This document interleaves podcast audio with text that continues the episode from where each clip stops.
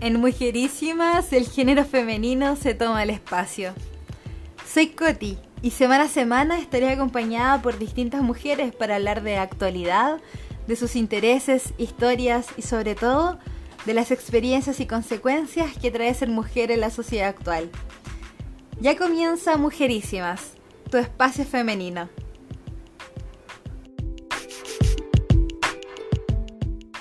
Hola a todas y todos, les doy la bienvenida a este espacio eh, pensado para las mujeres, donde semana a semana, como dice la introducción, vamos a hablar con distintas mujeres que cumplen diversos roles alrededor de todo el mundo. Bueno, y el día de hoy vamos a hablar de mm, el maltrato infantil y las relaciones familiares en Chile porque resulta uno de los problemas más graves que afecta a los niños y a las niñas en el planeta. La violencia contra los niños y las niñas se da en todos los países del mundo en distintas formas e intensidad y a menudo están arraigadas en prácticas culturales, económicas y sociales. La Convención de los Derechos Humanos, en su artículo 19, se refiere específicamente al tema, señalando que los estados partes adoptarán todas las medidas legislativas, administrativas, sociales y educativas apropiadas para proteger al niño contra toda forma de perjuicio o abuso físico o mental, descuido o trato negligente, malos tratos o explotación, incluido el abuso sexual. El día de hoy nos acompaña Alejandra Cano. Ella es trabajadora social, tiene formación en postítulo y magíster en violencia de género y abuso sexual infantil. Ha centrado su desempeño profesional en el servicio público en el ámbito de la infancia, desarrollando actividades laborales además en la promoción, prevención e investigación sobre los derechos del niño, la niña y adolescentes. También ha trabajado en la intervención y especialización en maltrato y abuso sexual infantil y eh, tiene experiencia también en la docencia académica. Actualmente se desempeña como directora de un programa de intervención especializado en maltrato grave y abuso sexual infantil en la región metropolitana. Alejandra, bienvenida al espacio Mujerísimas. ¿Cómo estás? Hola Connie, muchas gracias por invitarme al espacio. Eh, estoy muy honrada de, que me hayas pedido participar, así que espero poder aportar en algo en este podcast y, poder dar a conocer mi opinión en relación al maltrato infantil y también lo que es ser mujer y trabajar en esta área. Sí, estoy muy feliz que esté acá. Eh, como es nuestro, mi primer podcast, voy a empezar también presentándome. Mi nombre es Constanza Cornejo, yo soy fonobióloga de profesión y bueno, una de las grandes aristas de mi vida es el feminismo y también la lucha de estar consciente de todo lo que implica ser mujer y, cómo colaborar para que nos empoderemos desde pequeñas y también demostrarle a otras mujeres cómo estamos cambiando el mundo. Alejandra, bueno, eh, es un placer tenerte acá. Yo cuando pensé en esta idea, eh, lo quise hacer porque me di cuenta que tengo muchas mujeres que me rodean que son muy talentosas y que efectivamente están cambiando el mundo. Eh, tu trabajo es muy específico y, súper importante también. Eh, me gustaría que nos contaras cuánto llevas de experiencia, qué has hecho, dónde has trabajado y desde, desde dónde nace también la motivación para dedicarte a esto. Eh, bueno, son hartas preguntas. Entonces, tú, eh, Coti, me vas a tener que ir regulando en el tiempo, por favor, ¿ya? Eh, ya. por favor, porque de verdad son, harto, son hartas, hartas preguntas, hartos ámbitos que abordar y yo hablo mucho. ¿ya? Entonces, ya, lo primero, ¿desde dónde nace eso? Esto, ¿cómo, cómo, lo, cómo me, como que generó que esté trabajando lo que trabajo hoy en día. ¿ya? Yo, como tú dijiste, soy trabajadora social, eh, eso, esa es mi formación. Empecé, eso es lo que estudié en pregrado, y la verdad es que llegar a, esa carrera, eh, yo siempre he dicho que no fue una elección, Eh, yo creo que era lo que tenía que hacer eh, en el minuto que tenía que hacer y tiene relación como con la convicción y con el entorno en el que yo estaba inserta. Eh, yo siento que la vida te va dando, te va mostrando camino y yo siento que era el camino que tenía que, elegir. ¿ya? Yo viví eh, en una comuna muy vulnerable, en una población muy vulnerable. Vengo de una familia que, que tiene mucha conciencia social. Además, siempre estuve rodeada de problemáticas sociales, entonces eh, era la opción que tenía como para tratar de aportar en algo. Fue la profesión que, que, que sentí que me podía entregar algo para poder contribuir ya desde, eh, desde lo que yo era cuando era una adolescente muy chica, cuando elegí. Yo elegí eh, esta profesión eh, muy eh, en el liceo y no, no, no dudé mucho, la verdad no me costó, no tuve una crisis vocacional, no tuve que pasar por distintas carreras, era como esto y psicología, no, o derecho, me acuerdo. Y después sola fui forjando y, y ya tenía la decisión súper clara. Entonces era como la, la convicción que tenía de que esto me iba a lograr entregar herramientas para poder apoyar en algo y transformar en algo las cosas que de verdad yo sentía que no estaban bien. Eh, y así llegué a, la carrera y luego, eh, al poco andar en la carrera, eh, siempre opté por dedicarme al ámbito de la infancia. Ya yo también ahí como eh, siento que eh, desde también la vida que he tenido, desde eh, la, la, relación intensa que tengo con los niños, no siempre vi el potencial de cambio en los niños y siempre me interesó poder poder apoyar a, ellos y a sus familias para poder trans, para que transformaran sus vidas y también para reducir el nivel de problemáticas de alguna manera a las cuales están expuestos y poder colaborar a hacer una sociedad más más consciente en relación al, buen trato hacia los niños. Entonces, siempre estuve relacionada con la infancia, mis prácticas fueron siempre en el ámbito de infancia. Entonces, por ende, cuando salí de la carrera, de inmediato busqué trabajo en esta área y al poco andar, mi primer trabajo eh, fue en el ámbito de infancia y fue en abuso sexual y maltrato grave infantil. Entonces, siempre he estado, desde que salí de la universidad, eh, recién salida, he estado vinculada a este tema. Entonces, eh, no, no tuve la verdad muchas opciones y, me gusta, me, siempre me ha gustado, me ha apasionado, entonces desde ahí eh, he seguido un camino que es bastante derechito, eh, por el cual a veces he transitado por otros ámbitos, pero siempre relacionado con infancia, con violencia eh, y con violencia de género también. Súper interesante, Ale. Y bueno, mira, por ejemplo, en mi caso yo también me dedico al área infantil, pero en mi, en mi experiencia, claro, el trato con los niños es súper ameno porque siempre se trata de un momento de diversión. Pero en tu caso es distinto porque te metes con un tema, te involucras con un tema que es bastante delicado y que trae una implicancia psicológica y una carga mental súper fuerte también, me imagino.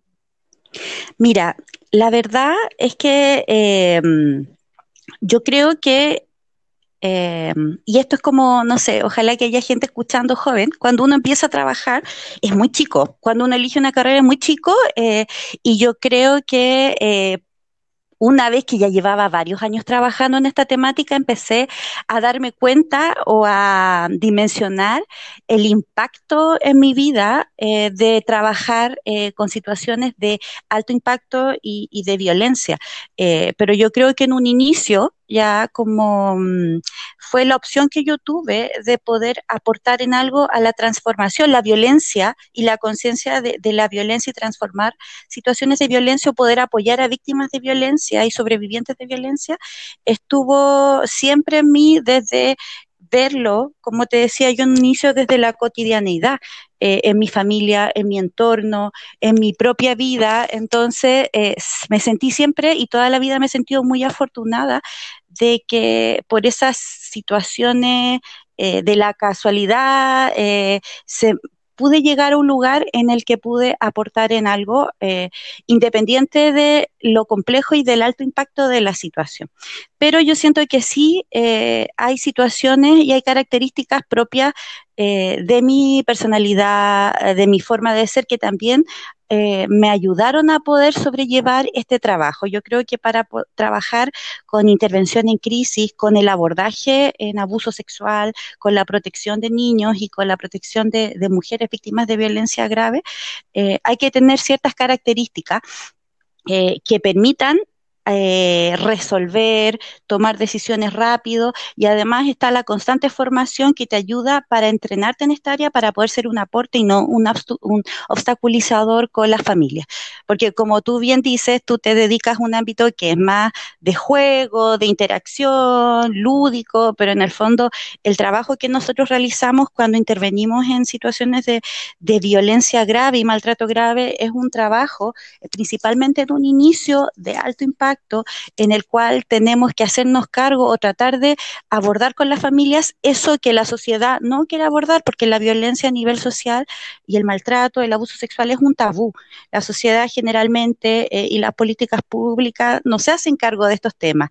Eh, y es un tema que las familias no quieren hablar, es un tema que no se quiere abordar y es un tema altamente doloroso, son heridas y traumas en la familia que lamentablemente los profesionales que trabajamos en este ámbito tenemos que abrir y eso genera dolor, frustración, rabia, resistencia, eh, pero siento que es una oportunidad eh, poder hacer ese trabajo. Yo todos los días me siento agradecida de, de poder realizar ese tipo de trabajo y además tener las competencias para, para, poder realizarlo y principalmente más que las competencias, yo creo eh, la posibilidad de eh, que las familias me aperturen sus historias, eh, de que los niños aperturen sus historias, sus dolores, ser una, ser en el fondo un nicho donde ellos puedan exponer lo que sucede y también confiar en las herramientas que, que yo y mi equipo le otorgo y le he otorgado durante estos años, es una tremenda oportunidad pero como te digo, es un trabajo difícil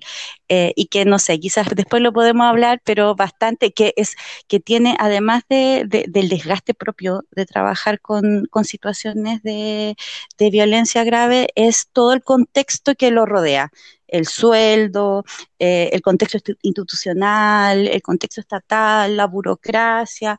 Entonces, eh, son varios elementos que a veces son más terribles que trabajar con una familia y con un niño que ha vivido situaciones graves.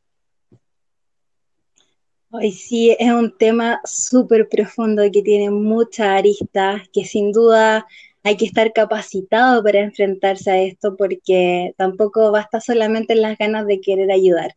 Eh, como tú decías, me doy cuenta que las herramientas para también protegerse uno mismo son esenciales. Exactamente. Mira, la, mm, trabajar en, en, estos ámbitos, como siempre en general uno llega a esto desde la motivación. Eh, y una vez que uno va transitando, te das cuenta del impacto eh, y se genera un desgaste laboral y un desgaste a nivel emocional porque eh, es un trabajo eh, de primera línea, por decirlo de alguna manera. Entonces, eh, ver sufrir a una persona, ver sufrir un niño y tener que enfrentar con ellos el camino de, la victimización, no solamente de sus agresores, sino que también del Estado, de la justicia, eh, de las instituciones que no otorgan credibilidad, eh, eh acompañar a las familias y a los niños en ese tránsito es súper desesperanzador muchas veces y vemos muy pocas salidas. Entonces, eso te va generando impotencia rabia, angustia, eh, porque las cosas no resultan como uno quisiera que, pudieran resolverse. Eh, y lo otro es que esas mismas dinámicas que uno ve en las familias, que son súper dolorosas, uno las empieza a replicar en sus propias vidas y en sus propios equipos de trabajo. Entonces, estar con la violencia eh, de alguna manera y trabajar en violencia en alguna medida te daña y te hace violento o te hace conectarte de manera más fácil con la violencia que todos llevamos dentro. Somos una sociedad y una cultura altamente violenta. ¿ya? Entonces a veces cuando uno no, no trabaja en esto está como de alguna manera enajenado y no toma conciencia de ello, pero al trabajar directamente con ello y ver la sensibilidad del tema, te hace de una manera conectarte con ello, eh, reproducirla a veces sin darte cuenta, ser hipersensible con el tema y eso se va desgastando en tu trabajo, en tus relaciones familiares, tus relaciones personales, afectivas, etcétera. Entonces, eh, es súper importante y el llamado como para la gente que está trabajando en esto, los que somos más viejos ya hemos aprendido desde los errores, pero la gente más nueva que está trabajando en esto es el cuidado. Cuida, primero, formarse estudiar, ¿ya? Y luego aprender y estudiar también a cómo cuidarse, darse cuenta que esto es una parte de tu vida y una parte súper importante, pero hay límites, eh, hay formas, hay que estar hiperconsciente y ser súper reflexivo en relación a cómo esto nos está afectando y parar cuando es necesario, o a veces salirte un poquito del camino, ¿ya? Y descansar, salirte un poco de la temática recuperar aire y si quieres volver, o hay gente que de, de, verdad no puede seguir en esto, porque de verdad es un trabajo que, que te desgasta eh, y que no, mm, no es un trabajo eh, en el cual tú puedas como desconectarte tan fácilmente, porque hay gente que de verdad con la que tú te vinculas y, y sientes que eh, estás constantemente pensando en cómo que ellos estén mejor. Sí, es como un desgaste constante y sin duda eh, uno también, sobre todo tú, cuando se va profundizando en el tema, se pone muchísimo más crítico respecto a todas las situaciones en, que bordean la vida. Pero antes de seguir, porque son muchísimas las preguntas que tengo y los temas para abordar, eh, me gustaría que escucháramos la primera canción. Perfecto. ¿Y la elegiste tú? Sí, sí. Es una canción de, de Nina Simone, hay una frase que dice, no tengo casa, no tengo zapatos, no tengo dinero, no tengo clase, no tengo falda, no tengo suéteres, no tengo perfume, no tengo amor, no tengo fe. Entonces, ¿qué tengo? ¿Por qué estoy vivo? Nos quedamos entonces con I Don't Know, I Got Life de Nina Simone y a la vuelta sabemos por qué Alejandra eligió esta canción.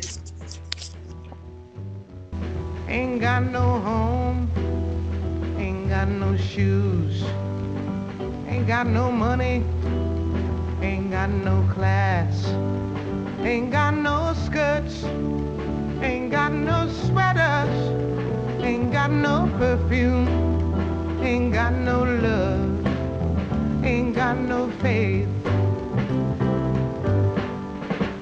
I ain't got no culture, ain't got no mother. Ain't got no father, ain't got no brother, ain't got no children, ain't got no aunts, ain't got no uncles, ain't got no love,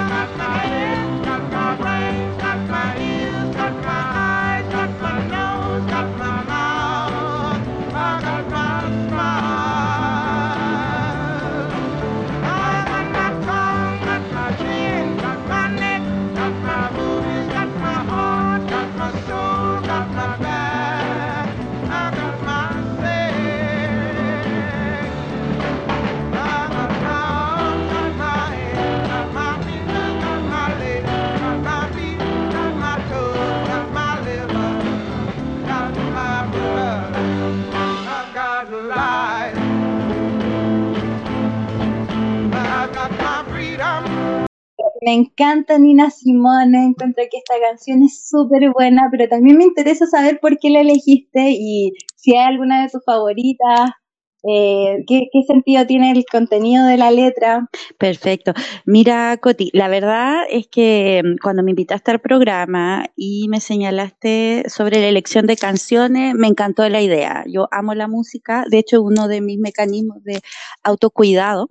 Eh, amo la música eh, y me costó mucho, la verdad, pero tenía súper claro quién eran las personas, por eso eh, fue una selección muy pensada y, la, y, elegir la primera canción eh, fue en relación primero por la por Nina Simone, que es una de mis cantantes, compositoras, música favorita, eh, y que no solamente me gusta por su, su contenido artístico, sino también por las características que tiene. Yo lamentablemente soy de esos seres humanos eh, que en general somos mujeres, ¿ah? que no podemos separar la persona de la obra. Ya tengo hartas peleas con la gente por este tema.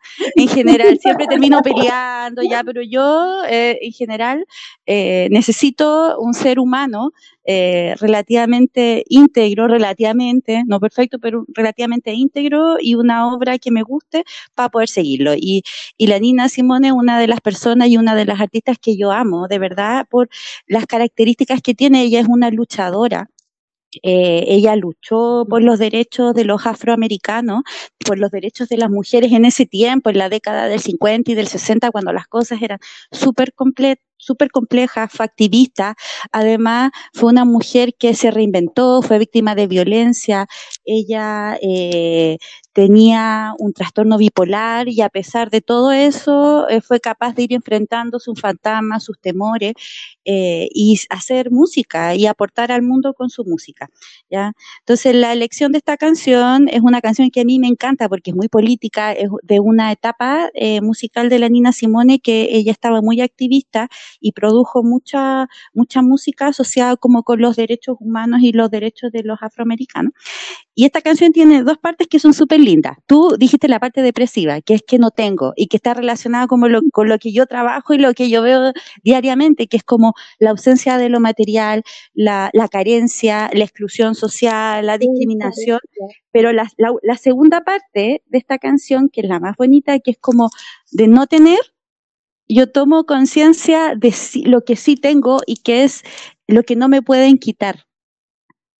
Me pueden quitar un montón de cosas, pero lo que no me pueden quitar es la dignidad, lo que no me pueden quitar es mi cuerpo, es mi sangre, es mi, mi respiración, es el estar viva las partes de mi cuerpo. Entonces, en el fondo da lo mismo y es como el sentido que yo le doy, ¿ya? Y por eso me encanta que tiene que ver como con lo que yo trabajo y como yo también veo la vida, es como da lo mismo lo material y da lo mismo las condiciones. Ese, se puede transformar y uno se puede reinventar tomando, tomando en cuenta ya que tengo que tengo mi cuerpo, que tengo mi sangre, que tengo mi vida, que tengo mi mente, mis pensamientos y eso me permite eh, vivir y me permite ser libre, la libertad como base de todo. Entonces, que tiene que ver con la, em, empoderación. Yo siento que el, el ser eh, el ser un ser empoderado, ser un ser libre, implica una transformación y es como lo que, lo que se hace finalmente cuando uno trabaja en violencia, en maltrato, es tratar de que la gente entienda que tiene derechos y que puede ejercerlos y que puede recuperar la libertad que este sistema opresor le quitó. Oye, Ale, respecto a eso mismo, mira, en el 2016 se hizo un estudio de las niñas y, las adolescentes migrantes en Santiago de Chile desde el enfoque de derechos, polivictimización infantil y violencia de género. Los resultados concluyeron que las niñas migrantes, al estar situadas en múltiples jerarquías de poder y subordinación, quedan expuestas a ser víctimas de violencia sexual en espacios sociales como el barrio y en su familia. Entonces, respecto a lo que hablábamos aquí, hay dos temas importantes. Primero, se habla en este estudio de las jerarquías que sienten, y me imagino que toda persona abusada, pero más aún los niños y las niñas. Eh, me gustaría saber, eh, en base a tu experiencia, cómo yo, por ejemplo, profesional que me dedico al área infantil, o cómo los papás que, o mamás que me están escuchando, eh, se pueden armar de herramientas para detectar y empoderar a los niños, creo que, y a las niñas. Creo que mm, por ahí va también un poco la prevención también. Exactamente. Mira, Coti, yo creo que la base, la base eh, está en entender y hacernos cargo de que vivimos en una sociedad maltratadora una sociedad opresiva, un, Estado que también tiene esas mismas características. Entonces, eh, no tenemos, lo primero es, independiente de la clase social que vivamos, las características que tengamos, si somos de región o somos eh, o vivimos en Santiago, eh, si tenemos dinero o no tenemos dinero, si somos migrantes o no somos migrantes, yo creo que aquí hay algo que es transversal. ¿Ya? que es que la violencia no discrimina y la violencia está en la fibra la fibra de esta sociedad y esta cultura. Basta con que tú veas las noticias, veas, lo, veas la publicidad, está en todos los ámbitos. ¿ya? Entonces, no nos excluyamos. Todos somos potencialmente opresores y todos somos potencialmente víctimas. Más aún las mujeres, más aún los niños, más aún los migrantes, etc.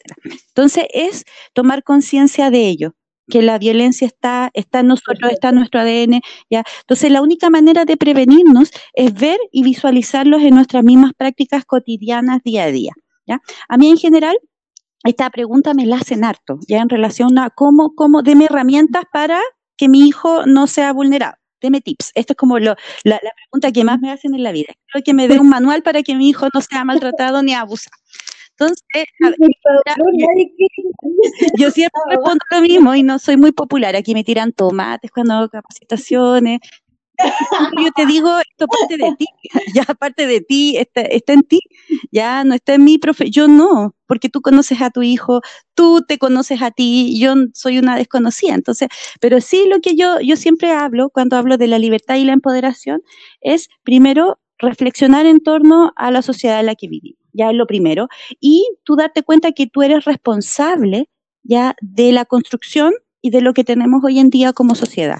Yo lo que veo día a día es que somos una sociedad que no favorecemos el cuidado y la protección de los niños, ¿ya? Y esto yo lo veo en adulto centrista también. Yo también tengo esa opinión de la sociedad. Y es algo que es súper cotidiano. Por ejemplo, tú vas en el metro, ya yo me muevo en metro, en micro, ya, y vemos mujeres embarazadas, mujeres con niños, ya que tienen que ir parados porque la gente no les da el asiento, ya, porque creen que un niño no se merece un asiento, ya, y eh, porque no se cansa. ya el niño tiene que ir parado y el adulto tengo que tiene que ir eh, tiene que ir sentado y cómodo ya al niño se le da menos comida y a mí me da más comida entonces eh, ver al niño como un menor en situación irregular a un niño que no tiene derechos, un niño que es como un ser incompleto, ¿ya? Cuando la visión tiene mm. que ser totalmente contraria, ¿ya? Porque de ese ser pequeñito que está en vías de desarrollo depende esta sociedad. Entonces, si yo soy una persona cuidadosa, amorosa, lo escucho, lo motivo, ¿ya? Esta sociedad va a ser una sociedad mucho mejor y una cultura mucho mejor y vamos a ir mejorando, ¿ya? Pero todo lo contrario, yo excluyo, ¿ya? Yo excluyo, yo maltrato, yo discrimino, ¿ya? Eh, lo mismo que tú ves ahora, o sea, eh, las políticas sociales, eh, todo lo que ha pasado ahora con el coronavirus ya está centrado en los adultos y los niños han sido invisibilizados por esta exclusión y esto es algo histórico, transversal.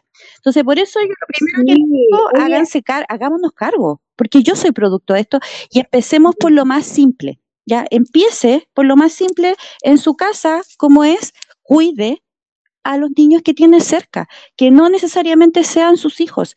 Ayude a su sobrina, ayude a su hermana, ayude a su vecina a criar al hijo.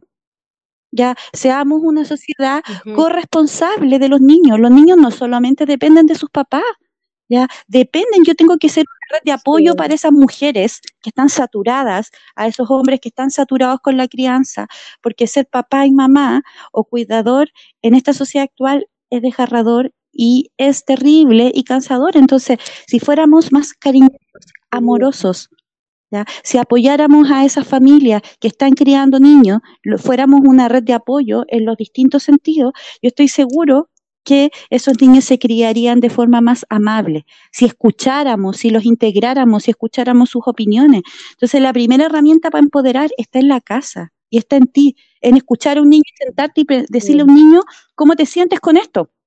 Ya, en vez de ya llevarlo al psicólogo, primero habla con él.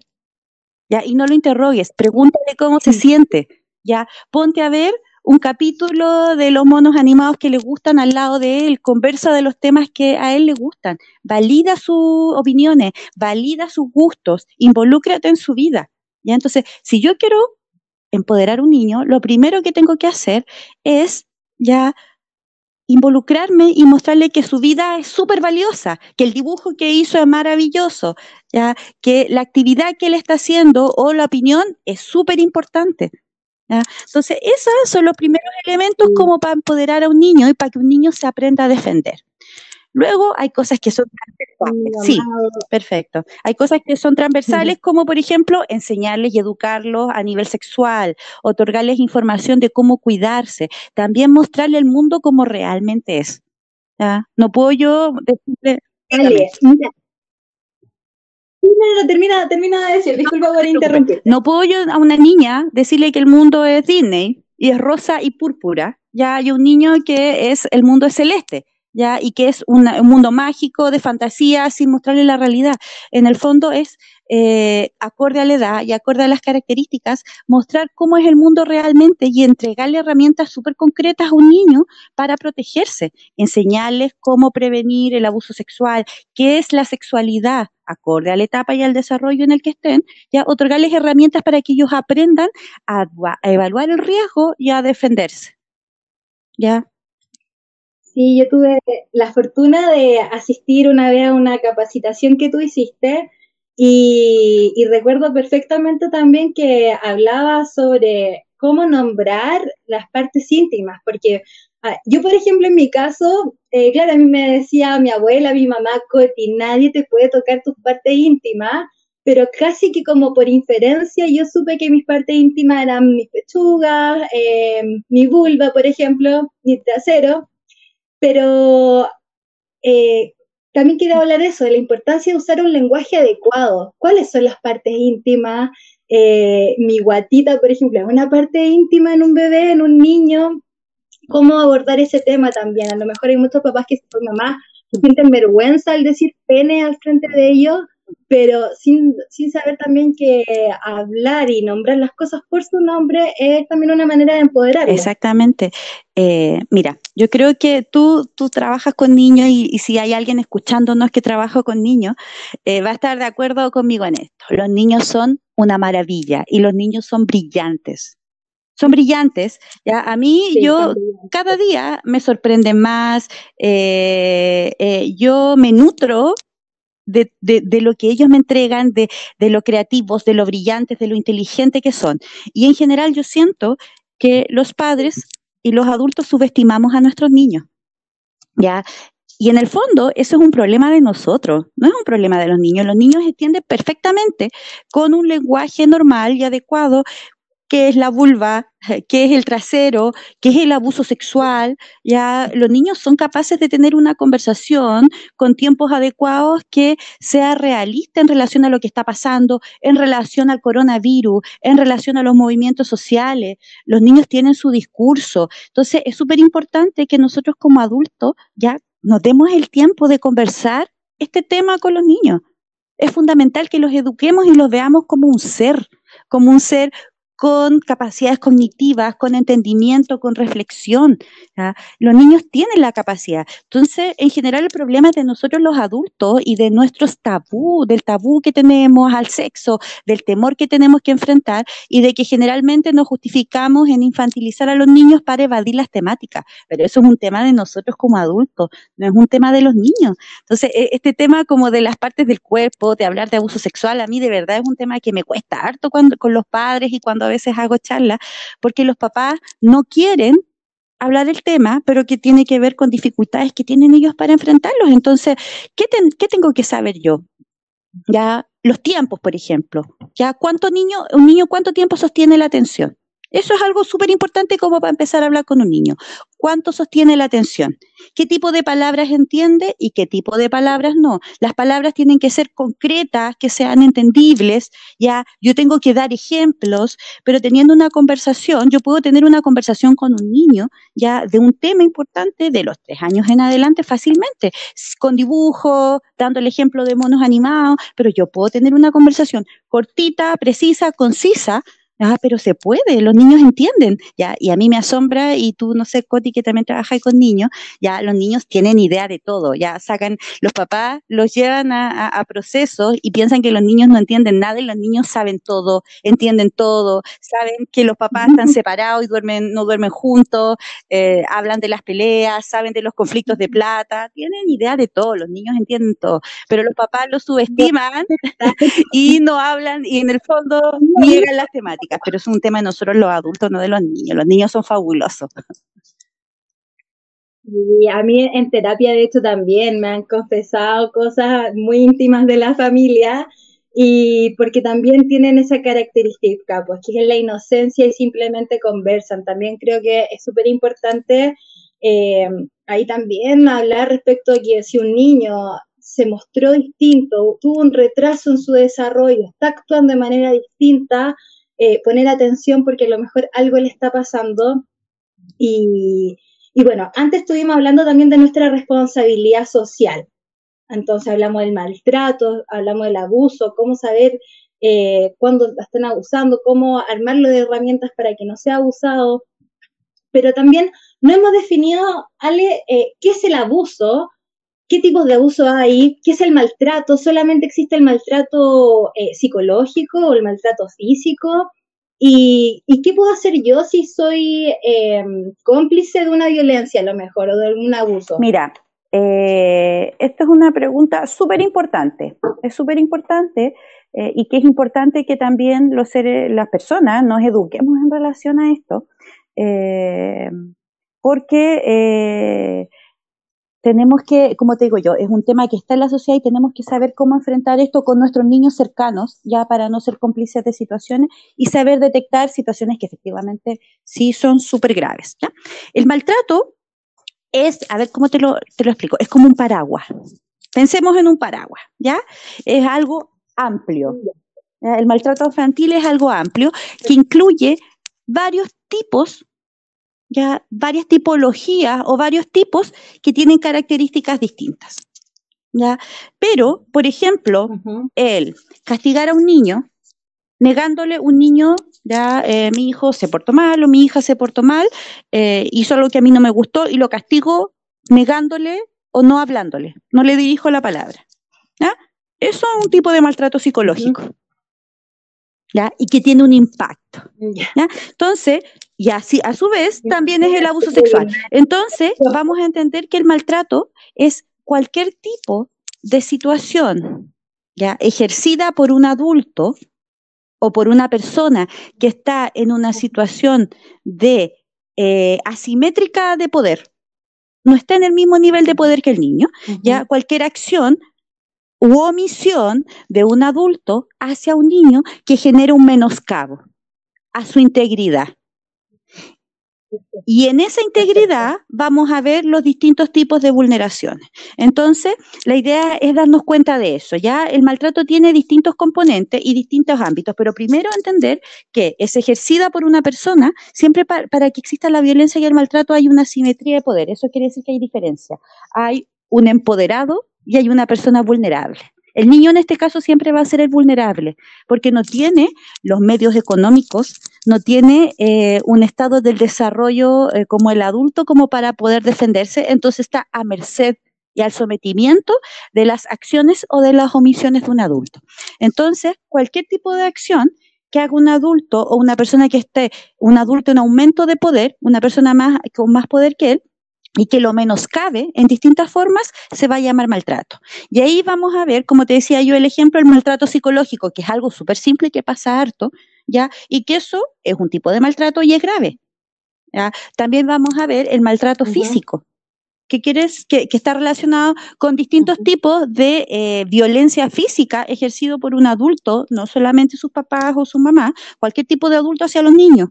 ¿ya? Un golpe, un tirón de pelo, un empujón, eh, cualquier tipo de esas situaciones genera un menoscabo y genera eh, un daño en los niños. También vamos a ver negligencias que, quieren, que tienen relación cuando un niño, eh, un adulto que está encargado de proveer y satisfacer las necesidades del niño no lo hace a nivel alimenticio, a nivel emocional, a nivel de alimentación, a nivel de vivienda o, de protección. Por ejemplo, si yo dejo un niño solo en la casa, eso es una negligencia y eso está penado por la ley. Entonces tenemos esos tipos de maltrato y después vamos y vemos los tipos de maltrato que van por el lado sexual, que tendrían un mayor nivel de gravedad. Ya, por ejemplo, tenemos el abuso sexual, que está relacionado con tocaciones, por ejemplo. El abuso es importante también darnos cuenta que el abuso sexual es como también un mini paraguas que tiene distintos tipos de vulneraciones en sí mismo, pero es un tipo de maltrato infantil grave. Entonces, dentro del abuso sexual vemos el abuso sexual normal que está relacionado como con tocaciones, ya eh, está también la violación, está la explotación sexual comercial de niños, está el grooming, eh, y, aquí, y ahí tenemos un montón de otras situaciones, la, la, la, pornografía, la exposición a pornografía del niño, hay un montón de otras situaciones que están del lado del menoscabo, pero en el ámbito de la esfera de la sexualidad. Entonces, ¿cuál es la gravedad? Ya todas estas situaciones son graves y todas estas situaciones generan un impacto en la vida del niño. ¿ya? Por, en general, se dan, no se dan de forma aislada y un niño que es víctima de una vulneración grave ya tiene varias otras tipificaciones de violencia en su vida. Y a eso, por ejemplo, le, le llamamos lo que decías tú, polivictimización. ¿Ya?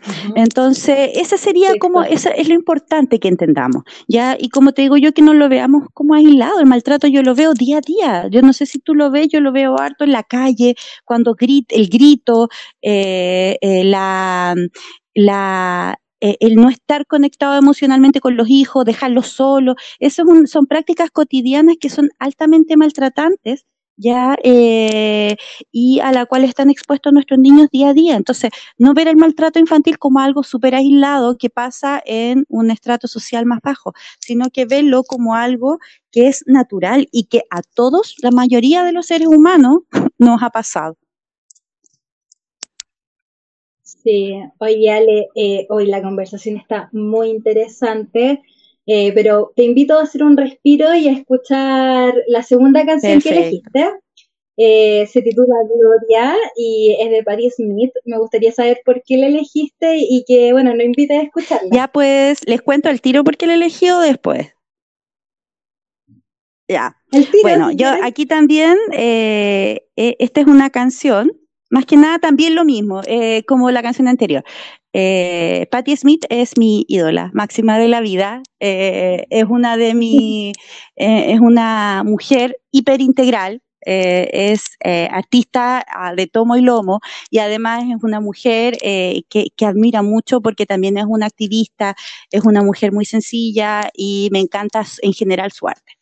Entonces quise compartir esta canción, que, esta canción, la música no es de ella, es de otro compositor, esta es como su propia versión de la canción Gloria, eh, pero la letra es una adaptación de ella. Entonces, esta es una canción que, a mí me encanta eh, y en general porque tiene eh, poemas. Ella escribe poemas y me encanta el tenor de los poemas que ella va poniendo acá, que tienen relación y que me gusta mucho como cuando habla de, de, los pecados. Ya esta, esta canción parte hablando de que Jesús murió por los pecados que no son de ella y que en general los pecados, y ella lo dice que los pecados de ella son de ella, y los de Jesús son de Jesús. Entonces, separemos las cosas. Entonces, me gusta mucho en relación como con lo femenino. Ya yo la puse que tiene que ver acá como con también pensando en la empoderación, pero desde lo femenino, desde eh, la religión, desde cómo el, el, ser mujer, cómo se construye desde la culpa, cómo cargamos con una mochila de culpa y las dificultades de tener que transitar en esta vida eh, como mujeres, eh, con todo lo que implica, entonces, por eso me gusta mucho y me gusta y la melodía, como ella va poniendo los acordes. Y lo, lo, bonito que tiene esta canción es que parte de menos a más. Entonces, que, que yo siento que es como la vida. Va, empieza de una manera lenta y se va y retoma una intensidad que es desenfrenada, que tiene que ver como yo he vivido la vida en general.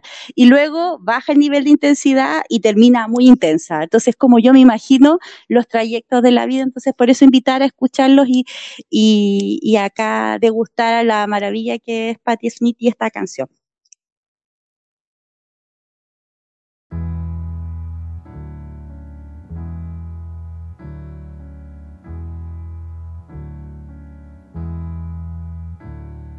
Jesus died for somebody's sins, but not mine.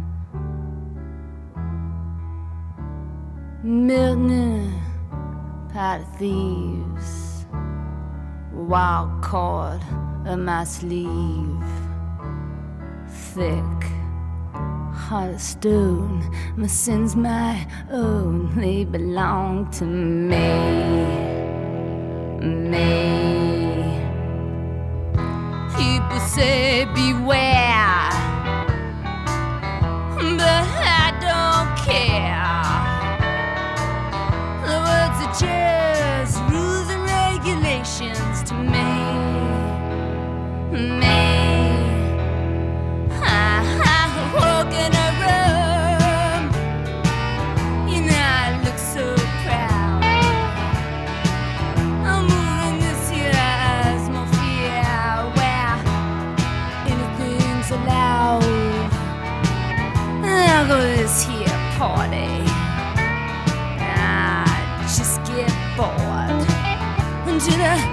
Yeah.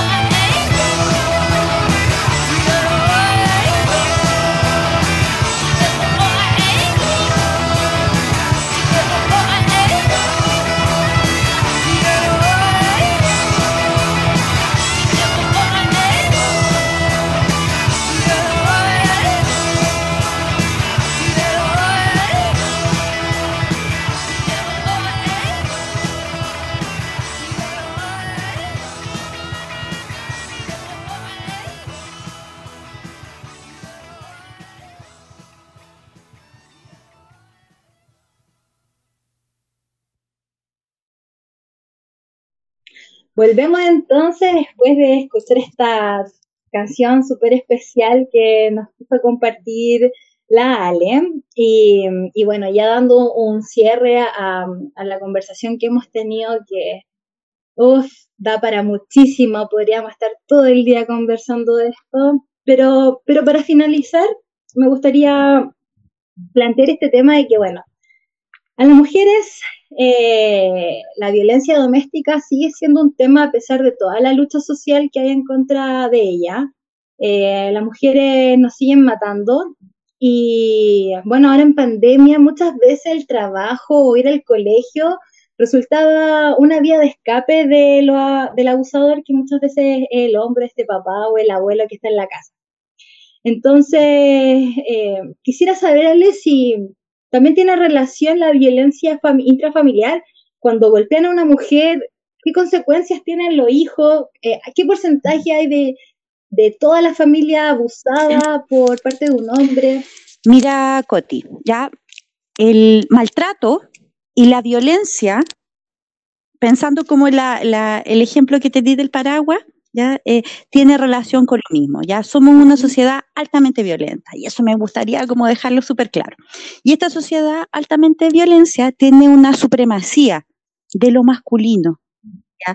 Y esta supremacía masculina eh, ejerce vulnerabilidad o maltrato hacia los grupos que somos más vulnerables.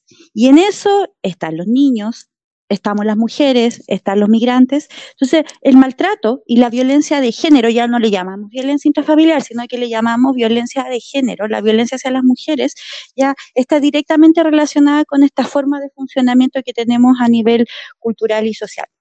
Entonces, en general, las violencias, como te decía yo, van de la mano ya van de la mano y son una suerte de correlatividad eh, y una abraza a la otra, ¿ya? Entonces, la violencia de género es algo que se instala al interior de la familia, ¿ya? Que genera un daño grave en los niños y en las víctimas. Eh, tanto la, mujer directamente que lo ejerce como los niños. Nosotros no hablamos de, los, los niños son víctimas directas de la situación de violencia de género.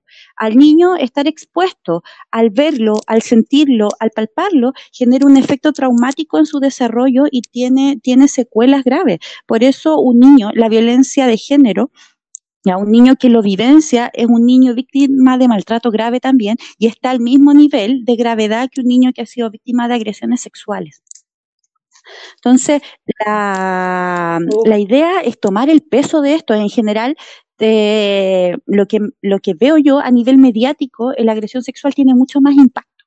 ¿ya? Pero la violencia de género es algo más normalizado, porque es algo que es más cotidiano y que es más difícil ver porque nos llega y lo más probable es que hemos estado directamente relacionados con ellos. Entonces, yo siempre eh, trato de, y que tiene que ver esto con la formación y como a mí me han enseñado a, observar la violencia, es como te decía yo, antes, hacernos, primero yo te dije, hagámonos cargo que somos violentos con los niños y maltratadores. Ahora yo te digo, hagámonos cargo de que alguna, en alguna medida, hemos sido o potencialmente tú o yo o las que nos están escuchando hemos sido o vamos a ser víctimas de violencia y que eso va a dañar a los niños que tenemos a cargo. ¿Ya? Esto es un tema que está y lo vemos todos los días, si bien ahora se ve, hay mayor nivel de conciencia, ya el feminismo está tomando más relevancia y tiene un mayor nivel de impacto y ustedes las más jóvenes lo han abrazado con fuerza y eso es súper positivo, ya. Esto es un tema que es día a día y que yo lo veo día a día de manera súper sutil, súper oculta, ya de, a nivel de los micromachismos, a nivel tanto en situaciones que son aberrantes como feminicidio, como situaciones que son súper vulneradoras como y pero son más enquistadas y más ocultas como la celotipia o como el control y como eh, el estar, revisar el celular a la polola, por ejemplo. Sí, hay mucha violencia implicada también, como tú dices, en, todos los ámbitos donde, donde vayamos, donde nos pongamos a, observar con ojo crítico sin duda. Oye, Ale, bueno, eh, muchísimas gracias por haber participado de mi primer capítulo del podcast. Eh, yo me siento súper afortunada. Lo que no saben los oyentes es que nosotras tenemos una relación afectiva porque somos media familia. Y, y, nada, decirte que yo me siento súper orgullosa del trabajo que estás haciendo. Eh, eres una persona que me inspira a diario, eh, que, que, también he aprendido mucho de ti. Eh, te agradezco siempre estar disponible y bueno, quisiera saber tu opinión más personal, saliendo un poco de, del personaje y de tu trabajo, eh, de, tu visión. ¿Qué, ¿Qué esperanzas nos quedan? ¿Qué mensaje le podemos dar a las personas? Y, y bueno, ¿qué, ¿qué, también esperas de los próximos niños que, que están por nacer? Miren, yo, yo la verdad, eh, Coti, pucha, agradecerte a ti. Enormemente me siento demasiado honrada de que me hayas invitado a, a, esta instancia. Nunca, nunca me invitan a hablar de mí, ah, siempre me invitan a hablar de mi trabajo. Entonces, me siento honrada y me siento, y me siento ah, súper especial. Así que agradecerte. Y, y lo que me gustaría como, como dejar ya, yo sé que ha sido una conversación dura, hemos hablado de temas que han sido súper dolorosos, el maltrato infantil es algo que pone a la gente muy triste, pero está bien que se pongan tristes porque es algo real. El maltrato hacia las mujeres, el maltrato hacia los niños es algo que existe y que tenemos que trabajarlo y que tenemos que hacernos cargo de todo. Pero ya yo veo mucho potencial de cambio, yo veo mucho potencial de cambio en las familias, en las mujeres, en las mujeres más jóvenes, en ti, en un montón de gente que ahora está logrando tomar conciencia de que esta sociedad y de que este, este mundo en el que vivimos es un mundo injusto y desigual. Entonces, yo veo mucho potencial de cambio, yo veo mucha esperanza, a pesar de todo lo, lo, desesperanzador que dije antes, pero yo, de verdad, yo creo y firmemente, y por eso estudié esto y por, esto por eso trabajo en esto, a pesar de toda la adversidad que hay, yo creo en el potencial de cambio y yo creo que eh, yo creo en lo micro, en lo, mínimo, en lo mínimo. Si no sería política y andaría por las calles. Y no, mi trabajo es uno a uno.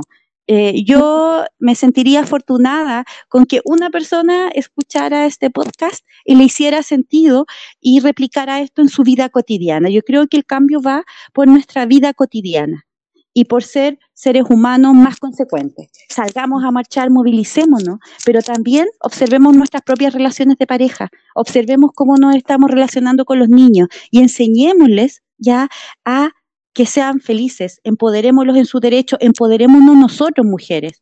Ya, enseñémosle y seamos más, más una, una red de apoyo para nuestra otra, nuestras otras mujeres, nuestras amigas, nuestras vecinas, nuestras familiares. Yo siento que en la medida ya que vamos uno a uno, que hagamos un aporte con la persona que tenemos al lado, que seamos más solidarios y que luchemos y no callemos frente a la injusticia que hay el día de hoy, ya y, y frente a, la, a las desigualdades, yo siento que este mundo y de verdad las cosas pueden ir mejor y que esto puede ser más justo. Lo peor que puede pasar en esta instancia es volver a callar. Ya no podemos volver a una situación de silencio y de justificación. Yo creo que eh, el cambio va desde la transformación, desde estos espacios.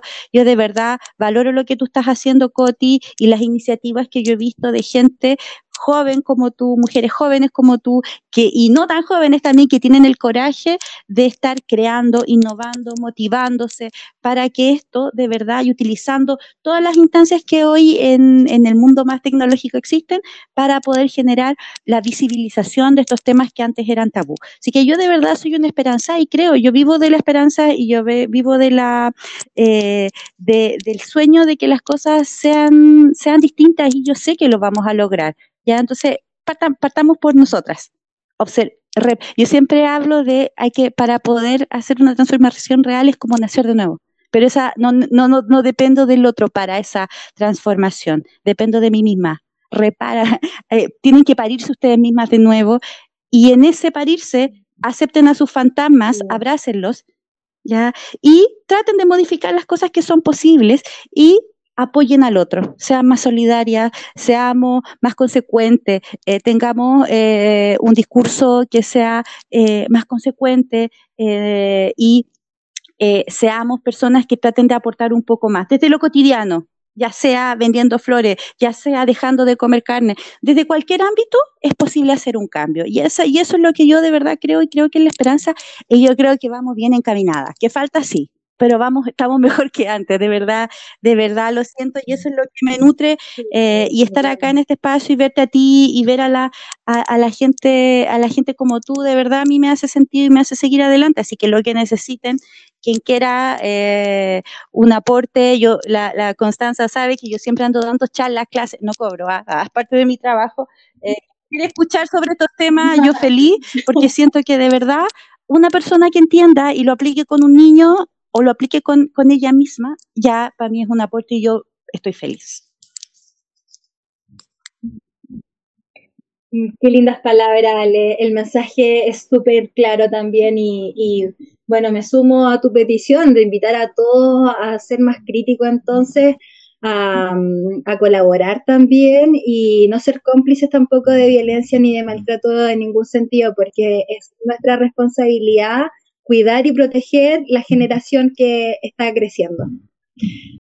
El último tema titula Dignificada y es del artista Lila Downs. Así que bueno, dejamos a todos los oyentes eh, con esta canción y, a poner también oído al contenido que hice. Gracias, Ale. Muchísimas gracias. Y bueno, sí, muchas gracias y ojalá escuchen por favor este podcast, eh, apoyen a la, a la COTI y apoyen todas estas iniciativas y estamos juntas en esto. Cariños. Muchas gracias, Ale. Cuídate, que estés bien. Hay en la noche un grito y se escucha lejano. Cuentan al sur es la voz del silencio. En este armario hay un gato encerrado, porque una mujer, porque una mujer defendió su derecho. De la montaña se escucha la voz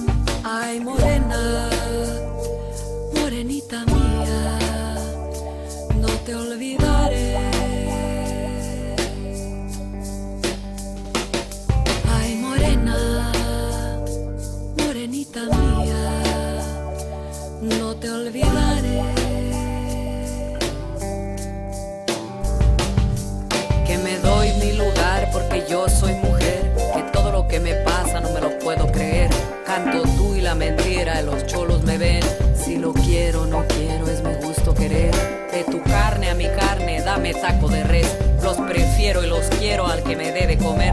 Ya probé el que es ajeno a ese pa' que lo quiero. Que la voluntad del cielo me mande al primero.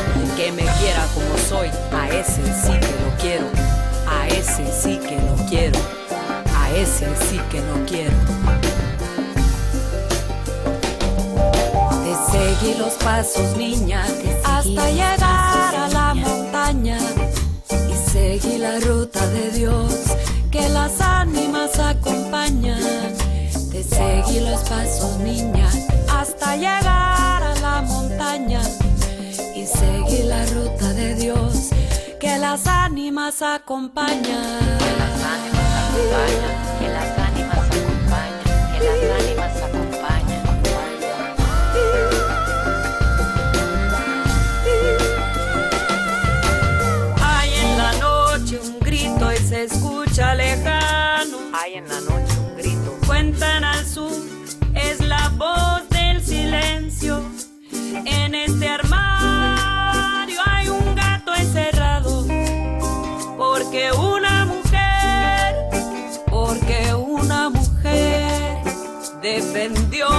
De